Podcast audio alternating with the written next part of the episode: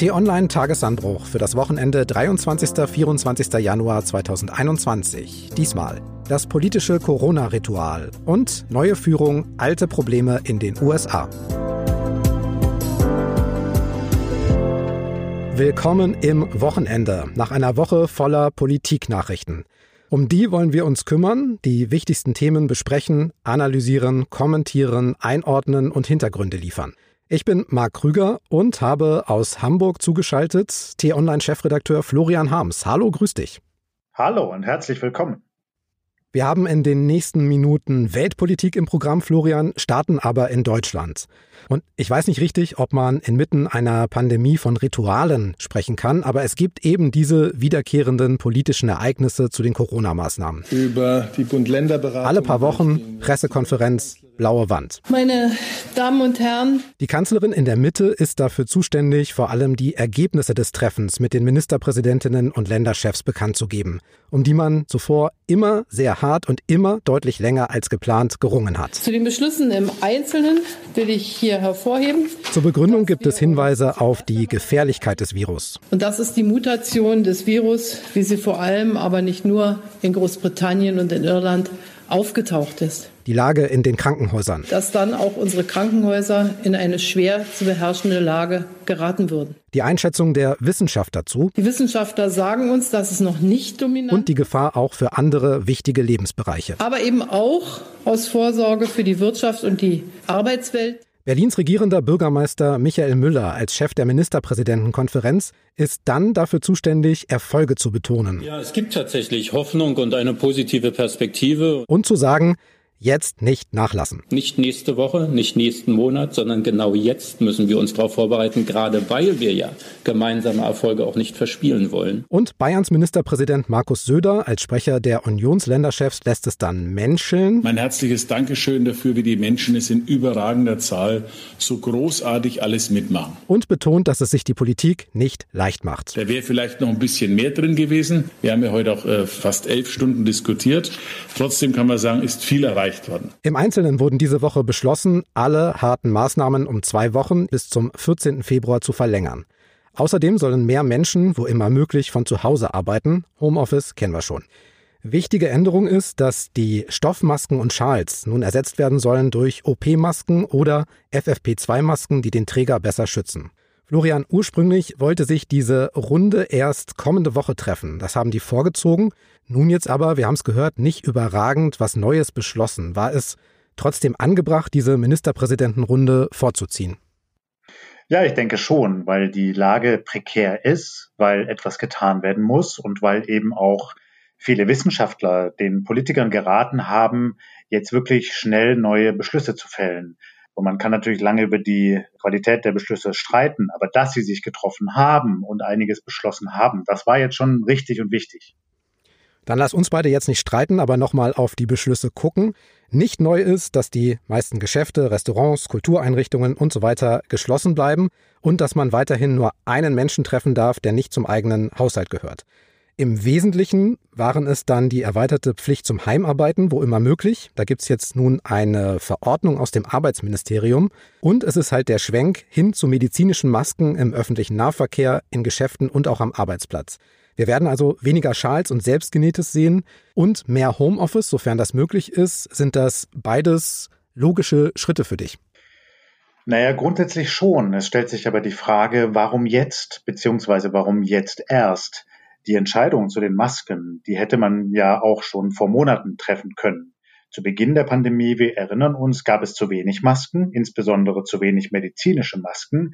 Aber der Mangel ist ja dann behoben worden. Und da kann man jetzt schon die Frage stellen, warum die damit erst jetzt um die Ecke kommen. Natürlich, ein Grund dafür ist die Mutation des Virus, also dass das Coronavirus noch sehr viel schneller ansteckender ist, dass man sich also besser schützen muss. Trotzdem hätte man das schon früher in die Wege leiten können. Und das Thema Homeoffice, ja, das hilft sicherlich etwas, das sagen auch die Wissenschaftler. Aber die genaue Umsetzung bleibt natürlich jetzt doch den jeweiligen Betrieben überlassen. Und andere Themen, wie zum Beispiel Schule, sind nach wie vor komplett in Länderhand. Und das ist wirklich schwierig. Ja, und die Frage, reicht das? Die gehört ja mittlerweile auch so mit zum Ritual. Die Bundeskanzlerin hat sich ja, wenn wir uns erinnern, in den Pandemiemonaten immer als so eine Art Vorkämpferin für härtere Maßnahmen gezeigt, hat im Nachhinein oft Recht behalten. Das haben ja auch Ministerpräsidenten wie Bodo Ramelow in Thüringen oder Michael Kretschmer in Sachsen dann zugegeben. Diesmal wollte sie, dass die Schulen und Kitas weitgehend geschlossen werden. Du hast es angedeutet. Damit hat sie sich aber nicht durchsetzen können. Was weißt du darüber? Ja, es gab da tatsächlich die stärkste Kontroverse während dieser Konferenz der Kanzlerin mit den Ministerpräsidenten. Frau Merkel ist insbesondere mit Frau Schwesig aneinander geraten, der Ministerpräsidentin aus Mecklenburg-Vorpommern. Und man sieht einfach, dass die Pandemie eben in den unterschiedlichen Regionen Deutschlands unterschiedlich schlimm ist und in einem Agrarland wie Mecklenburg-Vorpommern, wo sehr viel weniger Menschen leben, es natürlich gar nicht so dringend ist, dass alle Schulen jetzt zwangsläufig geschlossen bleiben, sondern dass man dort mit einer Form von Wechselunterricht durchaus leben kann oder zumindest die Abiturienten weiter unterrichten kann. Und das ist dann aber in einem Land wie Nordrhein-Westfalen oder Bayern natürlich komplett anders. Und die Schwierigkeit ist ja immer, dass viele Menschen in der Bevölkerung den Eindruck haben, wir reden jetzt seit Monaten über Regeln, aber so richtig klar, also dass man ein Regelwerk für die gesamte Bundesrepublik hat, das transparent ist und wonach man sich dann jeweils richten kann, selbst wenn dann eben die Regel so ausgelegt wird, dass anhand der Infektionszahlen die Bundesländer unterschiedliche Folgen daraus ziehen, das ist bislang eben nicht geglückt, das wirklich einmal zu lösen.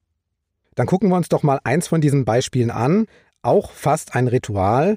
Kaum waren die neuen Regeln verkündet, da hat Baden-Württembergs grüner Ministerpräsident Winfried Kretschmann schon einen anderen Kurs angekündigt, nämlich schrittweise Lockerungen. Hören wir mal rein. Daher strebe ich für Baden-Württemberg bei Aussetzung der Präsenzpflicht weiter an, ab dem 1. Februar Kitas und Schulen vorsichtig, Schritt für Schritt wieder zu öffnen, wenn die Infektionslage dies zulässt. Ja, und da haben wir es wieder. Bund und Länderkurs kriegt man da nicht zusammen. Wir haben schon mehrfach darüber gesprochen, dass das im Prinzip auch gut ist, dass man in verschiedenen Regionen auch anders und unterschiedlich agiert.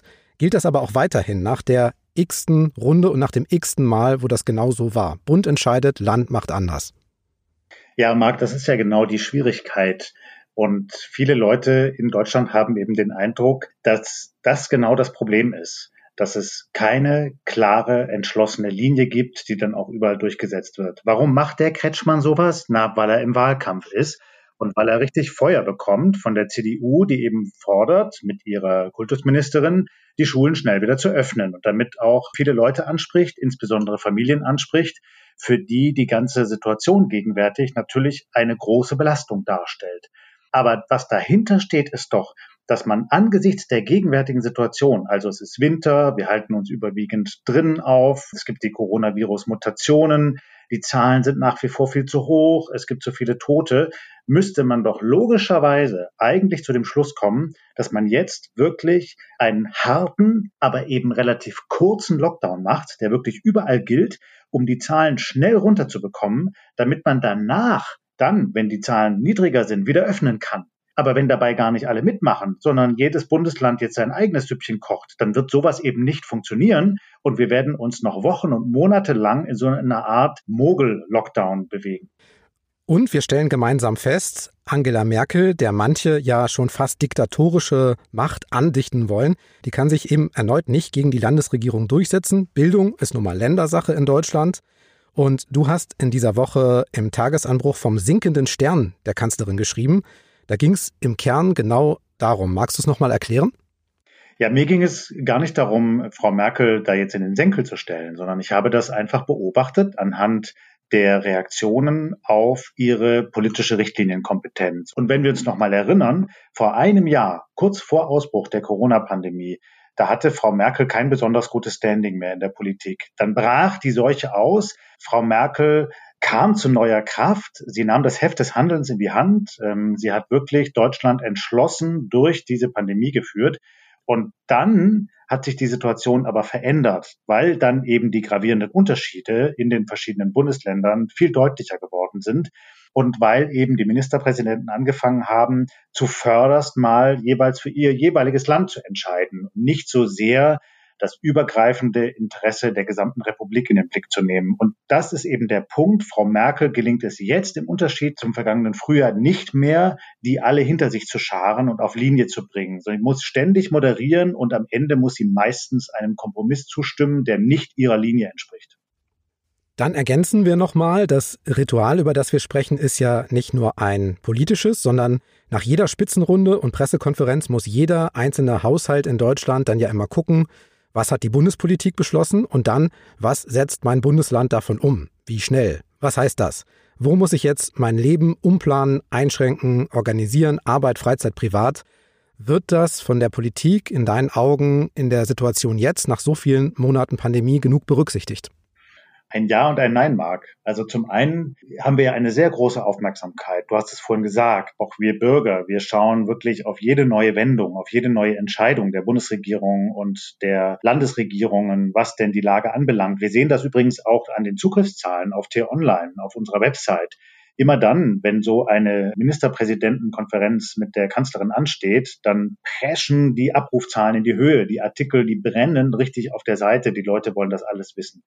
Aber dann kommt eben etwas zum Tragen, was wirklich kompliziert ist, denn dann gehen die Ministerpräsidenten nach Hause in ihre Bundesländer und fangen eben an, sukzessive diese Beschlüsse aufzuweichen und eigentlich jeder dann sein eigenes Süppchen zu kochen. Und das verunsichert natürlich viele Bürger, weil man dann eben doch nicht so genau weiß, was gilt denn jetzt für mich? Was gilt, wenn ich jetzt ins benachbarte Bundesland zum Einkaufen fahre? Was gilt, wenn ich dann doch mal eine Reise unternehme, weil die eben zwingend sein muss. Und das ist echt schwierig. Ja, dann lass uns doch nochmal auf diese zweite Lockdown-Phase schauen, auf das Management. Zunächst war ja für den November ein sogenannter Wellenbrecher-Lockdown, also heftig und kurz angekündigt. Der ging dann über in einen regulären Lockdown mit angedachten Lockerungen zu Weihnachten, die dann nicht so kamen. Dann Verlängerung bis Ende Januar, Diskussion über viel härtere Maßnahmen. Ich nenne mal nur ein paar Ausgangssperren nachts waren da im Gespräch oder Einstellen des Bahnverkehrs und so weiter. Jetzt haben wir einfach ein Weiter so. Es wird verlängert bis Mitte Februar. Mal so, wie lange können wir das denn noch mit diesem scheibchenweisen Verlängern machen? Was würdest du sagen? Das hängt sehr stark von den nächsten Tagen ab. Und zwar vor allem von der Frage, wie stark und wie schnell sich die Mutationen des Coronavirus aus Großbritannien und aus Südafrika in Deutschland verbreiten. Gegenwärtig ist das so, dass es einzelne bekannte Fälle gibt, aber es gibt eine sehr hohe Dunkelziffer. Wahrscheinlich sind diese Mutationen schon deutlich weiter verbreitet in Deutschland. Das kann man zum Beispiel daran sehen, dass die Infektionszahlen langsamer zurückgehen als noch zu Beginn der Pandemie und dem damaligen Lockdown. Und wenn es so sein sollte, dass sich diese Mutationen ähnlich schnell verbreiten in Deutschland wie in Großbritannien, dann werden wir keinesfalls mit den gegenwärtigen Maßnahmen weiterhin Erfolg haben. Dann ist es jetzt schon absehbar, dass da noch sehr viel Härteres kommen wird. Aber das wäre ja mal eine Gegentaktik, wenn sich die Politik hinstellt und sagt, vor Ostern gibt es keine Lockerungen, Bums, dann sind eher alle drauf eingestellt mit einem Mal und man freut sich eher, wenn es dann nicht so kommt und besser ist. Naja, also das mag so aus dem Bauch heraus vielleicht wünschenswert sein, aber hier muss man ganz klar sagen, Politik insbesondere auch Bundespolitik, ist immer an die Verfassung gebunden und sie muss alle ihre Entscheidungen unter das Gebot der Verhältnismäßigkeit stellen. Das heißt, man muss regelmäßig überprüfen, braucht es wirklich diese massiven Einschränkungen von Grundrechten, ja, die viele Leute ja auch beschädigen. Also denken wir an die Kinder. Denken wir an die einsam zu Hause sitzenden Singles oder die Senioren. Denken wir an die Freiberufler, die nicht arbeiten können und, und, und. Und da muss eben Politik wirklich immer schauen, dass man das macht, was zwingend nötig ist, aber eben auch nicht zu viel, um keinen zu großen Schaden anzurichten. Und das leitet hier ein Stück weit auch die Bundesregierung, dass sie dann eben immer wieder schrittweise vorgeht. Finde ich komplett nachvollziehbar. Ich frage aber auch, weil es vor einem knappen Jahr noch anders war. Alles war neu damals, wenn wir uns erinnern. Man wusste wenig über das Coronavirus, war bereit, alles zu tun. Aber es gab eben auch noch Rücklagen bei Geschäften und es gab vielleicht noch ein bisschen Resterholung und volle Akkus durch einen zurückliegenden Winterurlaub damals. Es gab nicht kräftezehrende zehn Monate Ungewissheit und alle wissen auch, glaube ich, dass wir jetzt noch ein bisschen durchhalten müssen. Die Umfragen sind ja auch entsprechend, der Kurs wird gestützt und trotzdem frage ich mich, könnte die Politik nicht ein bisschen was an ihrer Taktik ändern, dass man nicht alle zwei Wochen eben diese Pressekonferenzen hat und dann diese Rituale, über die wir jetzt gesprochen haben, von neuem beginnen? Ja, natürlich. Denn diese Rituale haben ja auch etwas Ermüdendes. Und wir sind es doch alle leid. Und was ich immer wieder höre in Gesprächen, ist zum einen, dass man keine Verlässlichkeit hat, das, was du gerade angesprochen hast. Und zum zweiten, dass man sagt, okay, wenn die Lage jetzt wirklich so gravierend ist, warum machen wir denn dann jetzt nicht mal eine wirklich harte Linie und die aber nicht allzu lang und danach geht es uns hoffentlich besser. Und das ist eben auch der Impuls, den wir von vielen Wissenschaftlern hören, die sagen, wenn wir die Infektionszahlen jetzt wirklich deutlich senken wollen, und das ist doch das Gebot der Stunde, dann müssen wir jetzt eigentlich einen richtig harten Lockdown machen. Also ich sage es jetzt mal bewusst etwas provokativ. Alle, die wirklich können, bleiben zu Hause, sogar die, die in Fabriken arbeiten. Ja, das ist hart, aber das wird Deutschland eher helfen, als dass wir jetzt noch monatelang in so einem Medium-Lockdown mal ein bisschen lockern, mal ein bisschen verschärfen und die Wirtschaft viel schlimmer getroffen wird, als wenn wir nach einem kurzen, harten Lockdown sagen, so, jetzt haben wir es geschafft, jetzt sind die Inzidenzwerte unter 50 oder vielleicht sogar noch niedriger. Jetzt können wir wieder befreit öffnen. Bis dahin ist auch das Impfprogramm weitergegangen und wir sind endlich durch das Schlimmste durchgekommen. Und wir reden hierüber. Mittwoch dieser Woche, kurz vor Mittag Ortszeit in Washington, D.C., der Amtseid.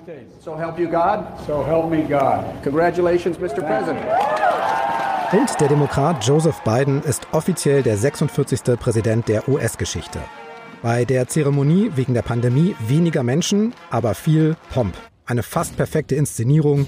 Die Nationalhymne singt eine der erfolgreichsten Künstlerinnen der Welt.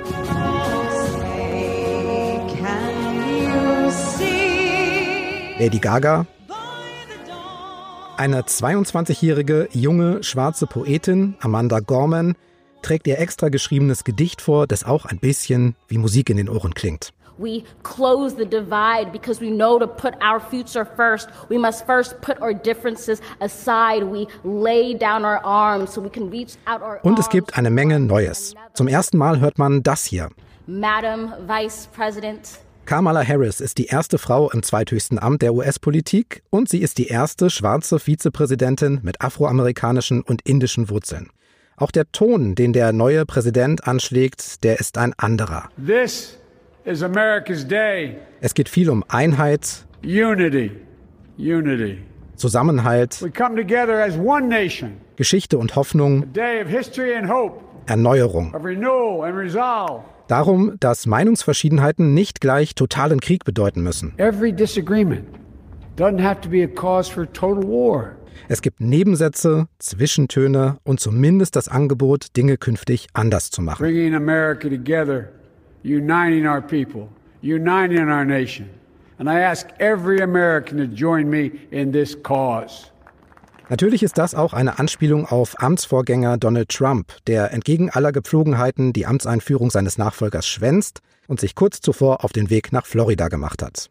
In keiner Rede wird sein Name genannt. Florian, nach mehr als vier Jahren Trump kann man sagen, es gibt einen neuen Ton. Und wie ist da dein erster Höreindruck?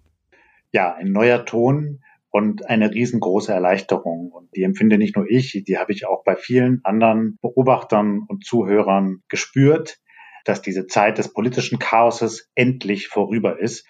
Und dass der Name nicht mehr genannt wurde, das kann man vielleicht auch so ein bisschen deuten, dass eben viele den Eindruck haben, so diesen Dämon wollen wir jetzt gar nicht weiter beschwören, sondern jetzt machen wir einen harten Schnitt und jetzt beginnt eine bessere Zeit, ein besseres Amerika. Ob das so kommt, bleibt abzuwarten, aber zumindest gibt es die Chance dafür.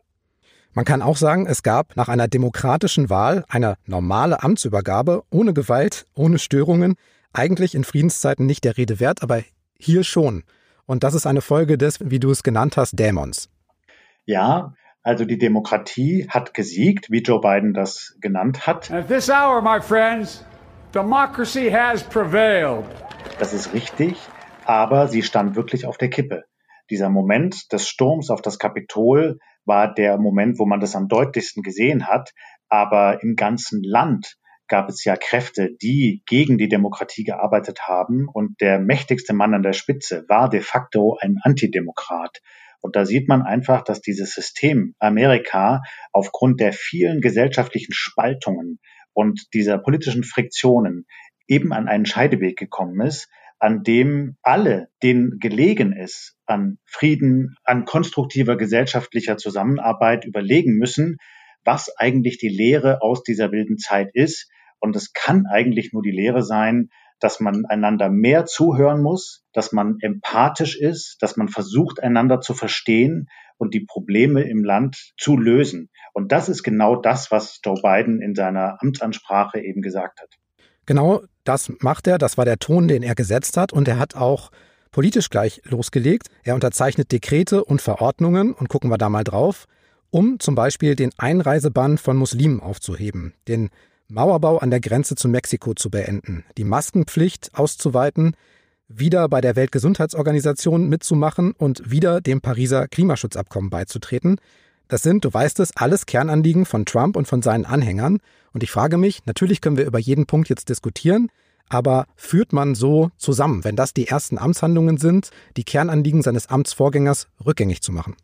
Ja, gute Frage, Marc. Und die würde sicherlich jeder unterschiedlich beantworten. Rein rational betrachtet sind diese Entscheidungen natürlich richtig. Ja, also nimm nur das Beispiel Klimawandel. Natürlich müssen die Vereinigten Staaten da mitmachen beim Kampf gegen die Klimakrise und sich an die Speerspitze setzen oder dieser absurde Einreisebann aufgrund einer Religionszugehörigkeit, das ist überhaupt nicht zu vereinbaren mit der amerikanischen Verfassung. Aber das Problem, das dahinter steht, ist ja auch weniger, dass jetzt Trump-Anhänger sagen, es sind nur die Muslime schuld. Was wir sehen ist, dass es in Amerika viele Menschen gibt, die den Eindruck haben, dass sie abgehängt worden sind. Abgehängt worden von einer Entwicklung, die sie als ungut empfinden dass nämlich die Eliten des Landes, insbesondere an der Ostküste, eben auch in Washington, ihr Programm machen, Politik für ihresgleichen machen, also für Liberale, für Aufgeklärte, durchaus auch für Linke, für international denkende Menschen. Und dass jene, die vielleicht auf dem Land wohnen, die eher zu den Verlierern der Globalisierung gehören, weil sie vielleicht ihre Jobs verloren haben, die Wert auf Traditionen legen, dass die den Eindruck haben, ihre Stimme wird eigentlich überhaupt nicht mehr gehört und dann eben aus einer Art Protest und Unmut heraus ganz bewusst so jemanden gewählt haben wie Donald Trump. Und das ist genau auch die Gefahr nach vorne hin, denn irgendwie muss Joe Biden versuchen, diese Leute natürlich aufzufangen und mitzunehmen auf seine Reise hin zu einer Versöhnung des Landes. Stichwort Internationales. Auch für die Außenpolitik hatte Biden ein paar Worte in seiner Antrittsrede. Beziehungen wieder aufnehmen, war das Vorangehen, wieder ein zuverlässiger Partner sein. Das sind so einige der Stichworte. Aus der deutschen Politik hört man die Hoffnungen, dass vor allem wieder Gesprächskanäle geöffnet und genutzt werden. Ich höre daraus auch so ein kleines Aufatmen nach vier Jahren Verwirrung. Du auch? Ja, durchaus. Man muss aber mal sehen, was dann da wirklich rauskommt. Denn der große Konflikt Amerikas international ist ja die Auseinandersetzung mit China.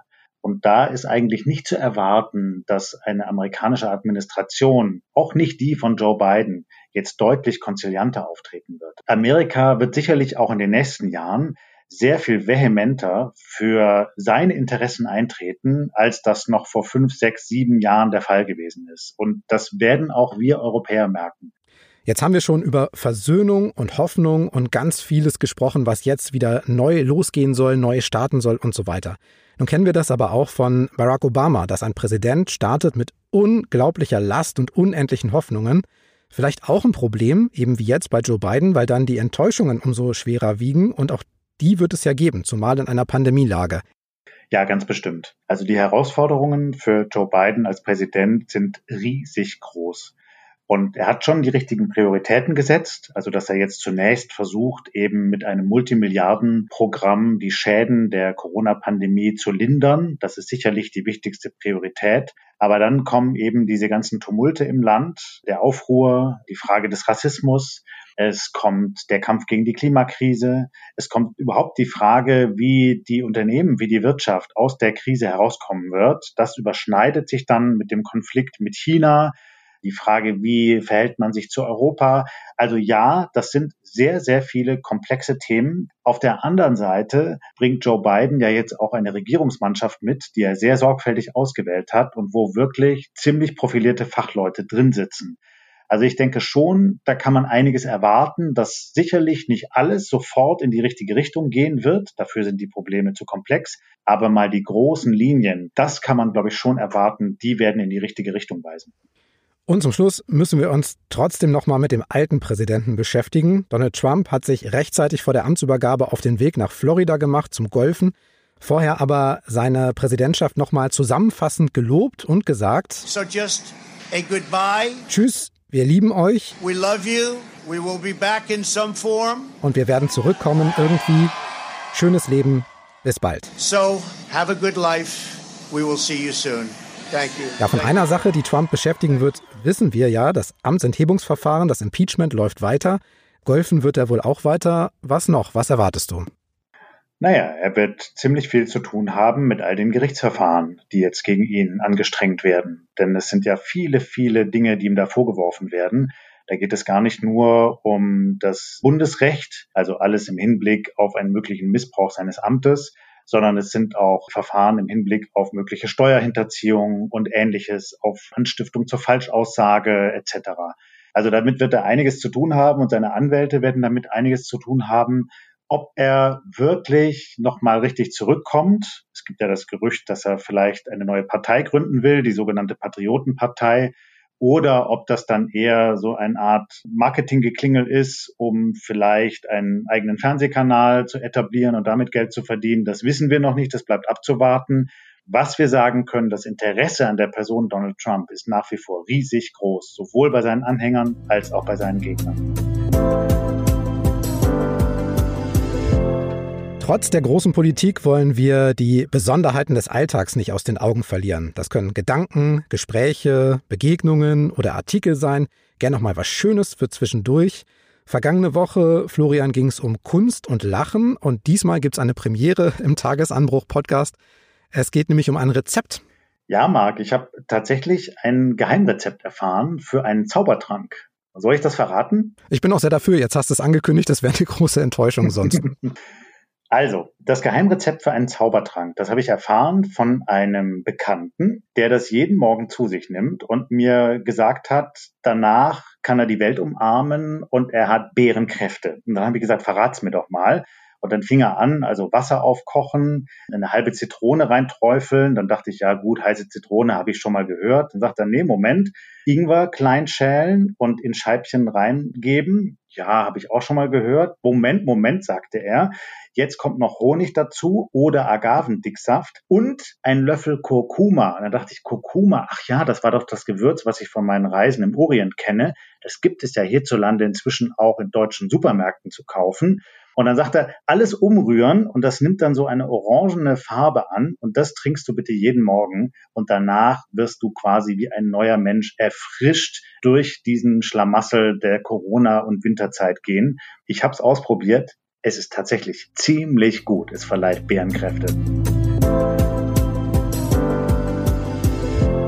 Wir freuen uns, dass Sie uns zuhören und dass es inzwischen so viele Stammhörer dieses Podcasts gibt, die Montag bis Freitag und auch am Wochenende reinhören. Sie können aber noch anderes tun. Sie können uns eine E-Mail mit Lob, Kritik oder einem netten Gruß schicken an podcasts.tonline.de. Sie können bei Apple Podcasts den Tagesanbruch mit bis zu fünf Sternen bewerten und Sie können den Podcast überall kostenlos mit wenigen Klicks abonnieren in jeder Podcast-App, bei Spotify, Apple, Google Podcasts und auf den Sprachassistenten von Amazon und Google. Dann ist es auch einfacher, keine Folge zu verpassen. Für heute war's das. Ich sage danke für Ihre Zeit, danke fürs Hören, tschüss und bis zum nächsten Mal. Tschüss und bleiben Sie uns gewogen.